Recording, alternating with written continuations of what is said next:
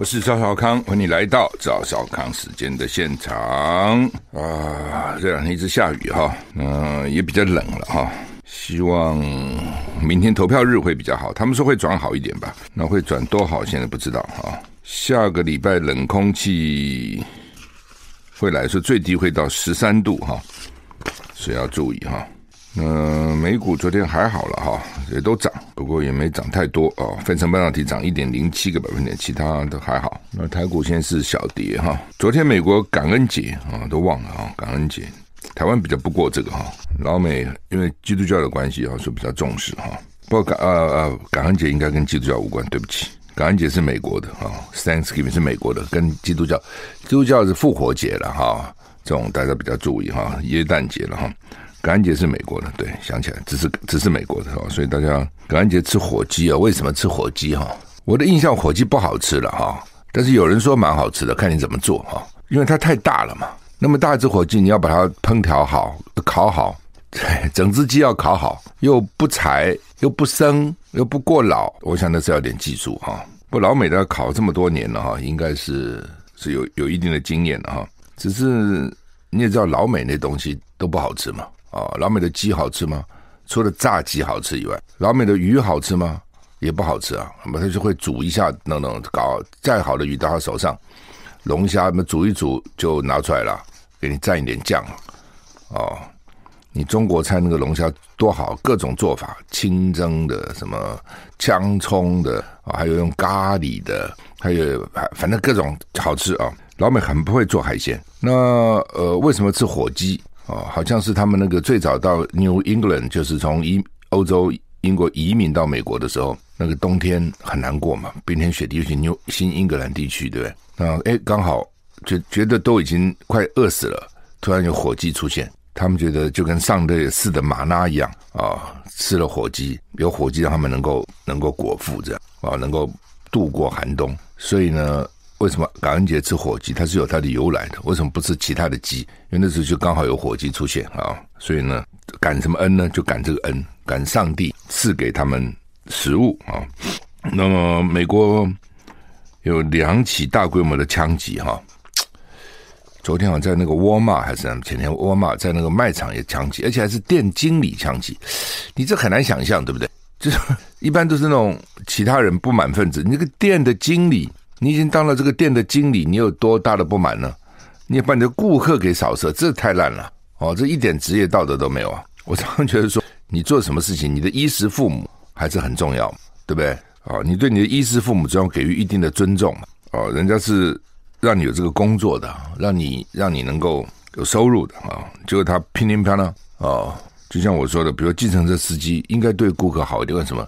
他就是你的衣食父母哦。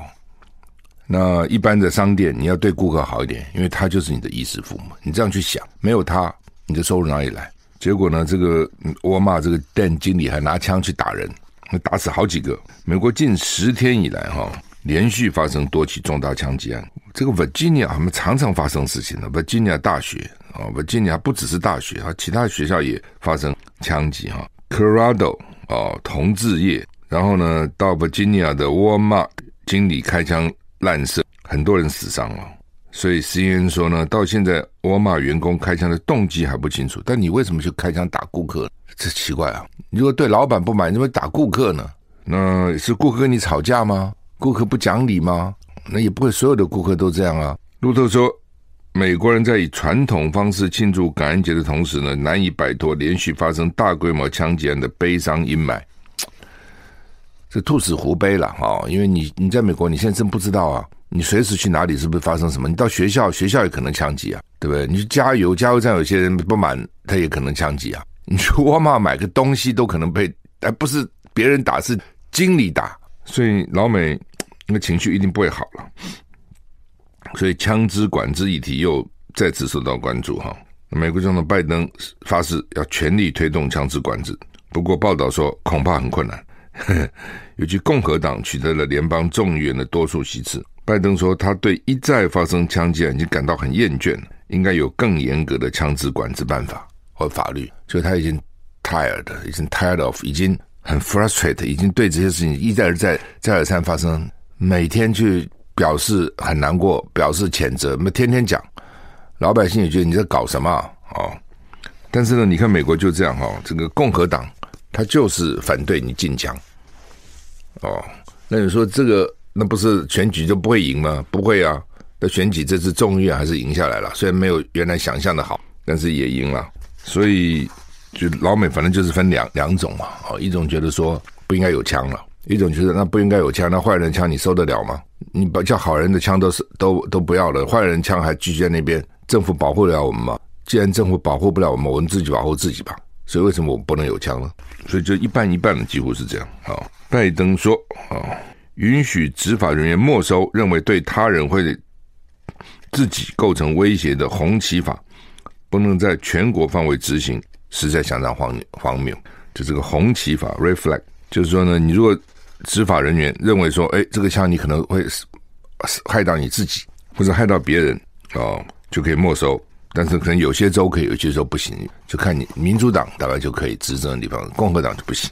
他认为呢，允许购买半自动武器是不对的哦，因为半自动武器也可以连发哦。你如果说是单发，当你在换子弹或者单发的时候，或者你这一发跟一发中间，因为我知道你是单发的嘛，老美可可比我们懂枪嘛。”也许我就可以扑上去制服你，这样趁着那个空档。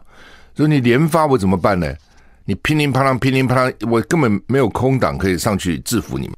所以呢，这个他们就认为说不应该允许购买半自动，不要说全自动，半自动不应该哦。那但是呢，法律也没过哦。由于共和党多数人反对苛刻的枪支管制法案，共和党现在掌握了众议院，明年一月新国会开议，拜登政府呢，他的法案可能会遭受到阻挠，但是拜登说他还会是努力尝试摆脱这些攻击性的武器哈。好，那么欧盟理事会主席要访问北京，跟习近平讨论台湾议题。我也不懂他们谈讨论台湾议题，他们能讨出什么名堂？他讨论不出什么结果来的，只是表示关心，他还要和平，不不能改变现状啊。这这西方就讲这个嘛，老共就讲是我的内政。哦，你们这个这个掏空一中，哦，你们去支持台湾私下要独立，啊，至少朝那个方向，啊，等等，老公就讲这个啊，然后每次都讲的都差不多啊。欧盟理事会主席叫米歇尔，下周将到北京跟中国大陆国家主席习近平会谈。有官员透露，这次的重点议题之一是台湾。反正啊，现在中国只要跟欧美谈和日本，反正其他国家，台湾一定会被提到的。哦，台湾已经变成一个大家关心的一个议题。他不来谈，他不谈，好像他也对不起他，他他他这次的行程，他也对不起他国内的媒体，他也对不起他国内的舆论跟选民啊，所以说一定要提一下啊，就变成这样。台湾现在变成显学哈，但是呢，要怎么解决哈，好像也没什么个办法啊。上个礼拜。二十国集团叫 G20 峰会，欧盟理事会主席米歇尔终于确定跟中国国家主席习近平的会面会谈时期。米歇尔将在十二月一日前往北京跟习近平会谈。米歇尔在推特发表文章表示说，此行将讨论全球挑战以及英关攸关共同利益的主题。啊，全球挑战啊！有匿名官员，欧洲匿名官员指出呢，欧盟各国领袖已经授权米歇尔跟中国对谈。米歇尔此行议题在于俄罗斯入侵乌克兰对世界造成的威胁，以及大陆本身对台湾的威胁。在台湾议题方面，当前局势有化解冲突的必要，希望向大陆传递需要一个让联合国处于世界中心的位置。俄罗斯侵略乌克兰，台湾可能发生冲突，都是真正的危险。这名官员还说，中国大陆不提供武器给俄罗斯。不协助莫斯科规避欧美经济制裁，对欧洲至关重要。经济方面，米秀已将试图找寻方法降低欧洲对中国大陆的贸易赤字。对欧盟各国来说，如何处理与大陆的关系是当前的重要课题。所以对欧洲来讲呢，也是贸易赤字哦。对美国来讲呢，也是贸易赤字，就是中国都赚他们的钱了，就这样讲好了。在台湾赚大陆的钱了，大陆赚其他国家的钱了啊。不过大陆赚的比较多了。但赚的多呢，中中间大部分都被台商赚去了，所以我说台商很厉害，就这边台湾真是很厉害哦，默不吭声，那么默默赚钱，赚很多钱哈。那所以欧洲、美国都很关切，大陆赚什么赚我们那么多钱？虽然大陆市场很重要，我们也想想卖，但是他赚我们更多啊！哦，其实是这个意思。那么要都关切，所以要降低这个贸易制作。I like 103, I like radio 我是赵少康，欢迎回到赵少康私人现场。好，那么这个乌克兰现在很惨哈，冬天很冷哦。那俄罗斯侵入乌克兰已经入侵十个月了哈，二月的嘛，对不对？现在十一月快要过了。最近俄罗斯用飞弹去打乌克兰的水电设施，主要是电了哦。那水电是连在一起的了，你电打完打没有电了以后，那个水就有问题了。因为水很多都要靠马达啦，靠很多东西来抽啊，等等哈。那你水力发电也重要，抽上去再把它留下来去发电哈。没电就蛮惨的。乌克兰总统泽伦斯基说呢，持续恢复，在持续恢复当中，包括电力、供水跟通讯。他说这是俄罗斯输家的报复举动。俄罗斯不知道如何战斗，只能恐吓啊。就是说你打输了，你就搞这手啊。那这手也是战争的一环嘛。乌克兰正在努力恢复全国电力供应。前一天，俄罗斯向乌克兰关键基础设施发动新一波飞弹攻击，导致乌克兰大部分发电厂暂时关闭，绝大多数人断电。乌克兰国家能源公司表示，所需花费的时间比过往更长，因为俄罗斯的攻击是针对发电设施而来，引发系统性的事这个事故。就是以前的停电呢，可能它不是有系统的针对你的发电设施，只是达到了。啊，那就修修就算啊。比如说，啊，输配线的这个线路和电杆被打到了，那我把那边修好就好。他现在不是啊，他打你发电厂啊，打你基础的设施啊，而且有系统性的打啊，那就有规划性的打了。所以这个很比较麻烦。泽伦斯基说，几乎每个小时他都会收到关于赫尔松跟这个地区遭受攻击的报告。哦，他说这种恐怖行动在俄军被迫离开赫尔松地区之后立刻展开，是输家的报复。泽伦斯基批评俄罗斯，你们不知道如何战斗，唯一能做就是恐吓，你把我们炸掉，恐吓我们没电，你只会做这个。美国国防部发言人说呢，将支援乌克兰民间跟军事电力需求，共两百多台发电机，以缓解电网压力。目前乌克兰当地气温低于摄氏零度，在俄罗斯猛烈飞弹袭击下，当局指出有数百万人没电、没暖气、没水可用。这是连你你自己想想看，跟人间炼狱一样。这是我们的话。几百万人哈，没水没电，什么都没有，没瓦斯，没暖气，你告诉我那个日子怎么过哈？但是也得过啊，哦，那你不过怎么办呢？你又能怎样呢？战争嘛就是这样子啊，所以打到最后，民众很辛苦了哈，真的是非常辛苦。台股，台股现在跌两点哈。好，那么联合报、中国时报今天头版都在登选选举了哈。联合报叫蓝绿白拼选前之夜啊，明天投票啊，各党的主席都在冲刺哈。那《中国时报》是说，选前之夜拼场大沸腾，双北冲刺上看二十万人决战北台北。哎呀，怕这个天气了，北台北的天气就不好嘞。你看那个天气哦，好像每年到这个时候，大概都类似这种天气，是不是？好像都是这样哦。这两天我就看不少候选人在扫街嘛，哦，下雨真的很辛苦哦。但是呢，还有些候选人雨衣都不穿，为什么？干脆上演苦肉计。哦，你穿雨衣啊，什么打个伞，打伞很难了，你要跟他挥手，你打个伞怎么挥呢？对不对？那如果旁边有人帮你打伞，好像又显得你很官僚。哦，还还有人伺候你打伞呢，你自己不会打。但你自己如果打，你怎么挥手呢？哦，所以呢，那就干脆穿雨衣啊，哦，戴帽子。穿雨衣有的时候呢，动作就不灵巧嘛。所以有些人就干脆算了，我就淋雨给你看，反正已经到了最后了，就算感冒生病也选过了。哦，淋雨给你看哦。有这样啊、我昨天看徐宏庭就是嘛哈，他就说他就干脆脱掉了，淋给你看，淋的全身湿透透的哈，等等。我昨天是这个十一点多是赶到基隆，本来说要游市场嘛哈，等等，我以为会淋雨，就还好啊，休息就回来。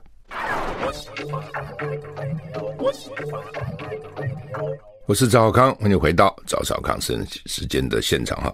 呃，我讲哈，这个选举怕下雨了哈，就说。候选人淋个雨也就算了哦，谁叫你要选嘛？你自己选择的。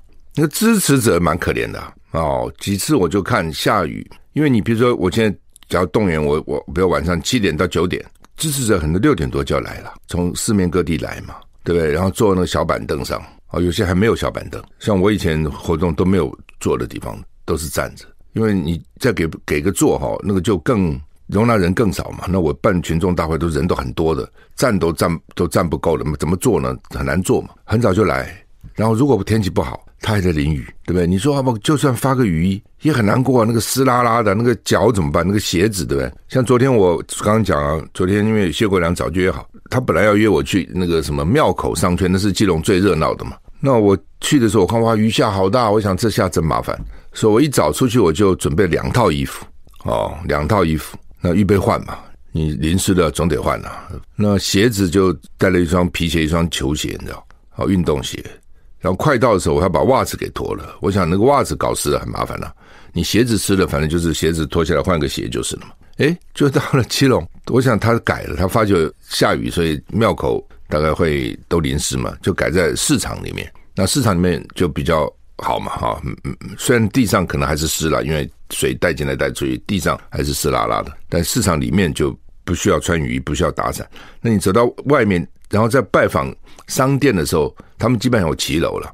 但你有时候在一个街廓到另外一个街廓中间的，就打个伞就是，那就简单多了嘛。所以没没有搞怎么湿哈。基隆反应很强烈，很热烈，所以我认为基隆翻盘有可能哦，基隆有可能翻盘。你看那个民众那个反应的热烈哈，大概你就可以感觉出来哦，就是说民众的反应啊等等哈，那个热情的时候，他非常热情的。哦，你宣传车经过的时候，他甚至哦，在在那个家里家里面哈、哦，他都把窗子打开，或者站在走廊跟你给你挥手。他如果讨厌你，或是根本不对你没有什么特别感觉的时候，他根本在家里不出来的，干嘛还烦你啊？你们吵什么吵？吵死了！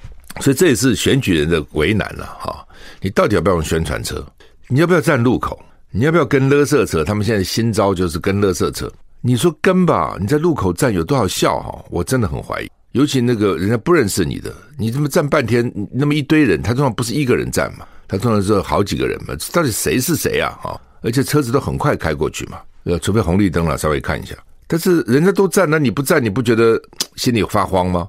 而且有这么多时间呢、你选举就有这么多，一天就有这么多时间，你你要做什么嘛？你说我这个也不做，我那个也不做，那你做什么呢？那你能做什么呢？对不对？演讲不过天天从早到晚演讲嘛，哦，那你只好站路口喽。只好追垃圾车了，最好各种拜访啊，要不站宣传车啊？宣传车哇啦哇啦叫。那有的人讨厌你，还真的烦死了你的宣传车啊！有人支持你，就觉得很好啊。所以这就又完全不同。那到底现在最近碰到人都会问了，那到底怎样啊？会会怎样？呃，大部分现任的哈连任都应该是没什么问题的。大部分我讲是大部分，不是全部了哈，大部分。那那有些是新的嘛，新的就竞争激烈了。你比如说基隆，为什么竞争激烈？因为新的，原来的林佑昌任满了两届啊，台北柯文哲任满了两届，桃园郑文灿任满了两届，新竹市林志坚任满了两届哦。这凡是这种屏东县任满了哦两届，所以呢现在是新的。凡是那种任满的，就就就激烈了。现任的哈、哦，他还是有现任优势了。还是有资源，而且这样不要做得太烂。哎呀，民众就是好吧好吧，反正反正就你已经选上你了嘛，你就继续做吧。现任我觉得比较危险的就是国民党的澎湖县，我觉得澎湖县危险。凡是危险的都是呢，你出现两个人了，什么两个？本来就两个嘛，就你的阵营出现两个了，就变三个了，或者四五个，那那那种小党那那比较不重要了。主要政党啊，你比如澎湖，澎湖，那你你现在现任现在做一届嘛。他原来做过了哦，原来做过两个，后来重选，又又又选上。但是因为马公市长也出来跟你选，原来也都是蓝营的，人气也蛮旺的。就现在的选选举是这样，你一对一哈，大概那个 P 距离都不会差太远，蓝绿一对一都不会差太远，大概就是四十几趴、五十几趴对四十几趴，最多就是这样子，很少看到什么六十比四十都很少了。一对一绷紧就是五十几比四十几，那你赢了也不会就是五十几嘛？你又加一个人进来，你怎么选呢？你自己想嘛，对不对？你加一个人说弱的也就算了，不理你哦。像以前也不是弱了，也不一定弱了。像以前台北，他真的是气饱了，宋楚瑜选那票不高，为什么就被被弃了嘛？王建煊选不高，为什么又弃？就是都支持马英九了嘛？其实是这样子哦。然后打败陈水扁嘛，那时候大家为了打败陈水扁，所以票都集中在马英九身上。虽然王建煊条件一点不比马英九差，但是没办法。那这也是当时哦，讲讲实话我。我会有点泄气的原因了哈，就是说当时李登辉乱搞，对不对？所以呢，新党出来，然后呢，都是不要的国民党里面的这个各种资源，不要国民党的这个国民党当然有很多优势了啊，不要哦，另外出来奋斗，这很辛苦的嘛。啊，但是呢，一到了选举啊，你比如王建勋跟马英九，哎，大家都觉得说马英九胜算比较高，为什么？除了个人条件以外，哎呀，还是有国民党嘛，还是有党的支持嘛，国民党比较大嘛，胜算几率比较高嘛，哎呀，所以还是支持马英九吧，啊，把王建勋票转移吧。I like 103, I like radio. 我是赵少康，欢迎回到赵少康时间的现场啊！大家在问，明天投票了啊，到底怎样？哈，大的方向来讲哈，民进党已经阻挡了一百万人不给你投票，我觉得这这最严重了。我觉得国民党啊，这点应该去早就应该有警觉，要去抗议。有抗议有没有抗议？有，够不够？不够。你就以除籍来讲，对不对？你这个除籍真的是没有什么道理，对不对？啊，两年呃，把你户籍给你除了，然后呢，除掉以后你想回来投票呢，还得再住四个月。第一个，很多人不知道还要住四个月，兴冲冲跑回来，以为可以投票了，发觉啊没资格。那初期是因为疫情啊，他不是他愿意啊。那时候疫情怎么回来呢？对不对？回来这边要关，回去那边又要关，所以就回不来嘛。那时候班机什么都很少嘛，这不能怪这个个人呐、你政府要想办法，对不对？选举这选举权这么重要的事情就把人家剥夺了，所以那个时候国民党立委在立法院有抗争，但他们当时不知道这么严重，我觉得。他们当时也不知道会有这么多人哦，结果现在就是这样子。所以当时呢，内政部哈就那个内政部长打死就不肯给你放宽。这三十万人哈，我告诉你哦，七八成都会投投蓝的。你自己想嘛，那民进党也都算好了是不给你投哦。确诊的，现在当兵的哦，最多一定是大小三通的。我讲，他今天小三通，我看政府说，哎呀，我们拼在春节前给你开了等等。他为什么？他就是给你拖到选举之后。你自己想想看，小三通回来什么？一定台商比较多。台商七三好不好？七成支持蓝，三成支持绿，七减三，你差百分之四十的选票，那不少哎。你要知道，现在我刚刚讲说，现在选举一对一的选举都不会差太多的啦。哦，就是四成多比五成多，这就了不起了。很多的选举都是五十一趴比四十九趴，拉到这么接近呐。你少个百万张，少个百万的百分之四十，少四十万张，不得了。对不对？这一百万人可能七十七七十万投蓝的，三十万投绿的，七十减三十就是四十万票，分布在各地啊。我昨天少康上线了，访问徐徐宏庭，他说光台北市大安区今年就少三万多票，就是我刚刚讲的是一百万多，你自己分到全台湾嘛，光一个区啊，还不是台北市大安区就少三万多票，那少了三万多票里面还有新的，就是第一次有投票权的，所以他可能少四五万票啊，知道吗？就是我少了四五万票，因为有有新的补上来，所以我看起来我只比四年前选举少了三万多票。其实你可能少了，光一个大安区就少四五万票。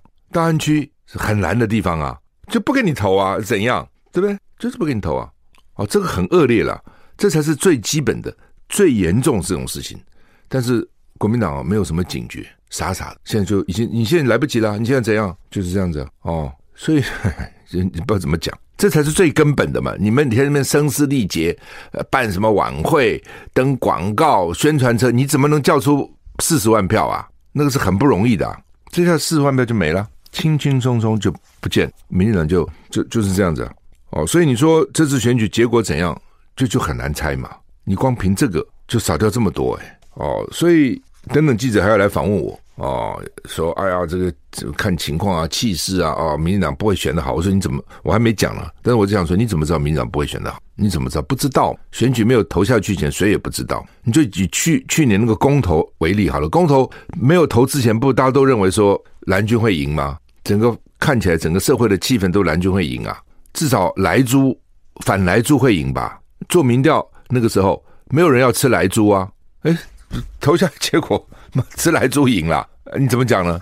这没想到，对不对？就是这样子啊。好，当然那个时候跟现在情况不完全一样了。好，因为那是全国计票嘛，现在是分地计票。比如那个时候，台南、高雄加起来吃来猪的就已经把全国不吃来猪的都干掉了。哦，光台南、高雄就够，光高雄一个地方就够了。所以我那个时候哇，我说高雄一个地方就把台湾全部都赢过了。那时候民进党还骂我，我说你是什么意思？你为什么这样讲高雄？我说我是赞美高雄，是赞美高雄啊，我是。对，从你民进党是反对，你民进党是爱要吃来猪的嘛？那如果高雄一个地方要吃来猪，不要不吃来猪的减下来，就已经可以 cover 你这个涵盖你全国的反对了。那从民进党的角度应该很光荣才对，你怎么觉得我在羞辱你？我哪有羞辱你呢？我只是讲一个事实，他们不讲话了，怎么了？他第一时间他觉得说我好像在在羞辱他，我没有啊，我只把票算给你看嘛。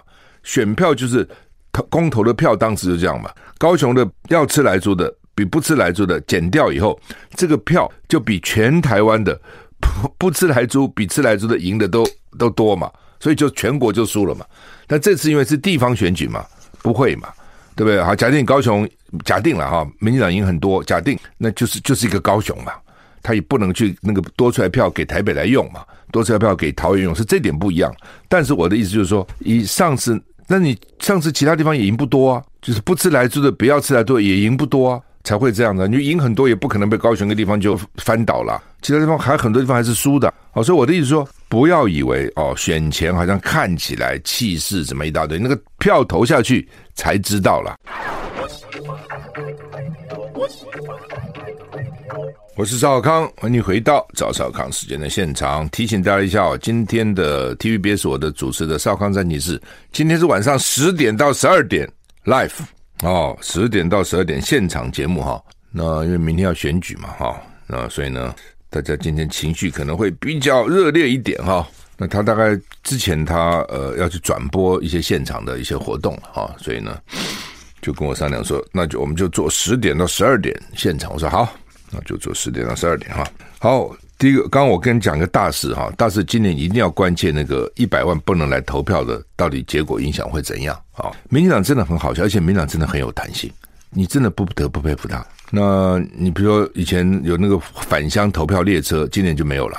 以前都鼓励青年回乡啊，有没有返乡投票啊？今年没有了。为什么？他觉得这些年青年可能对他不是很满意啊，搞了个半天票也不见是他的，那就干脆不要了。我干嘛花钱补贴你们，那你们回去还不投我，所以就没有了。所以你看民党多厉害啊，多会算，事前都已经精算好。那刚刚有人传一个资料给我了，他说以前投票哈都是透明的箱。那个箱投进透明，所以今年是用纸箱，所以要注意要有鬼哦。诶，这个就有点奇怪。好，然后以前这个透明为什么今年改成纸箱呢？为刚刚已经有人传照片给我了，说今年是纸箱哦，不是透明箱。呃，可能要这些候选人啊要特别注意，要去真的要监票，好好去监哈。我觉得这还好的是因为他这次连里长、村里长、市议员都去选嘛，所以人很多了哦。所以呢，他们当然也会派监票的到。不同的这个投投开票所去看，我觉得应该是会哦，要注意这个监票，尤其偏远地区哈。那我刚刚讲哦，现任的大概都没什么问题了哦。那国民党的现任的唯一可能比较有问题的就是澎湖哦，澎湖这样一分散就没有了哦，一定是民进党当选，因为分就是说两个分散如果差很远，那也还好。我刚我上次讲王建煊跟马英九、宋楚瑜啊，那都是差很远啊。那我刚讲说为什么当时我觉得。有时候也不太公平啊，就是王建煊对不对？人家当时最好的财政部长下来，那时候为了对抗李登辉的这个黑金，哦，因为王建煊都有些税的政策，李登辉就为他的朋友就反对王建轩，然后呢，这个王建轩就愤而这个辞职了。后来我游说他出来选立，那也都做得不错啊。选市长，马英九没有出来以前，大家都来跪求王建轩，知道有多少人来？跟王建煊讲，你要选的要选了。王建煊好不容易同意以后呢，马英九出来，他又来跪求王建煊，叫王建煊退选，那个是很难堪的，你知道？那是情何以堪？哎，就是这样子哦，好吧，那那所以那时候票集中嘛，王建煊后来说，好好好，让马英九当选吧，他他他有这样表示了哈。呃，除了这种情况，就是差得很远以外，如果拉接近，就是民进党就会当选。所以平平呃，澎湖现在大概情况是这样哦，我觉得平澎湖现在情况对现任很不利啊，那因为。两个国民党都会当都会落选哦，我我看澎湖的情况是两个都落选，只有民进党会当选哈。那苗栗呃苗栗基本上也是两个国民党，不过就是可能很悬殊。我讲除非这样悬殊，我看了看起来很悬殊哦，所以苗栗看起来中东锦是有机会当选的啊，现在看起来当选的几率比较高的哈。那这个屏东哦，屏东原来都是绿很绿的地方嘛，但这次因为三个。民进党的男性立委好像没有很积极的支持提名的周春敏，所以呢，让苏清泉看起来是有机会哦，屏东是有机会的哈。我看他这两天的造势人都蛮多的哈。基隆哦，昨天我去基隆看，我觉得谢国梁气势不错，我认为谢国梁会当选哦，基隆会。那其他地方反正就是该连任的。台南那天去看谢龙介的参会是反应很热烈，三百桌座无虚席，那个是每个人还要出一千块，三千个人在台南也不简单了哈。他们跟我讲有一点人心思变的味道了哈，不过不容易啦，台南要翻转不容易，但是看看吧哈。上次高士博就没有输很多哈。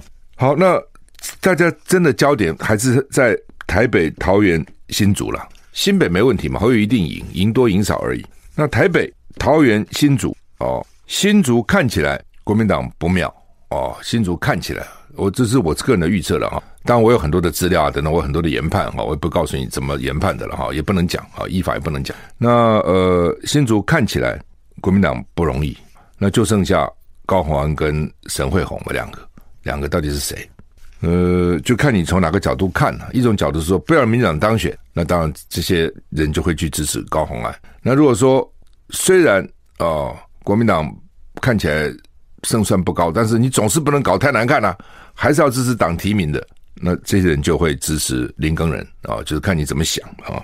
桃园、啊，台北市啊，我就跟你讲嘛，就是那一百万被被民进党不准投票人，最多其实就在。台北、新北、桃园，在这些地方，所以到最后会怎么影响，不敢说。你如果问我，我觉得国民党的候选人应该是会赢，台北蒋万安、桃园张善政应该会赢哦，但是赢的可能也不会赢得很多哦。但是不到最后关头，真的没有人知道哦，因为我就刚刚讲，那么多人不能投票，还有天气哦，如果天气下雨啊等等，又会影响到一些人的投票意愿。还有疫情，也许又有些人他不想出门，总是有些嘛，啊，像这些其实都都都会影响到选举的结果了哈。那我是鼓励管你支持谁了，都去投票了，好不容易哈。那投票按照邱淑媞跟我讲的说，去投票的风险比打疫苗的风险还低，就染疫的风险，因为你打疫苗你也不知道你前后左右是什么人呐，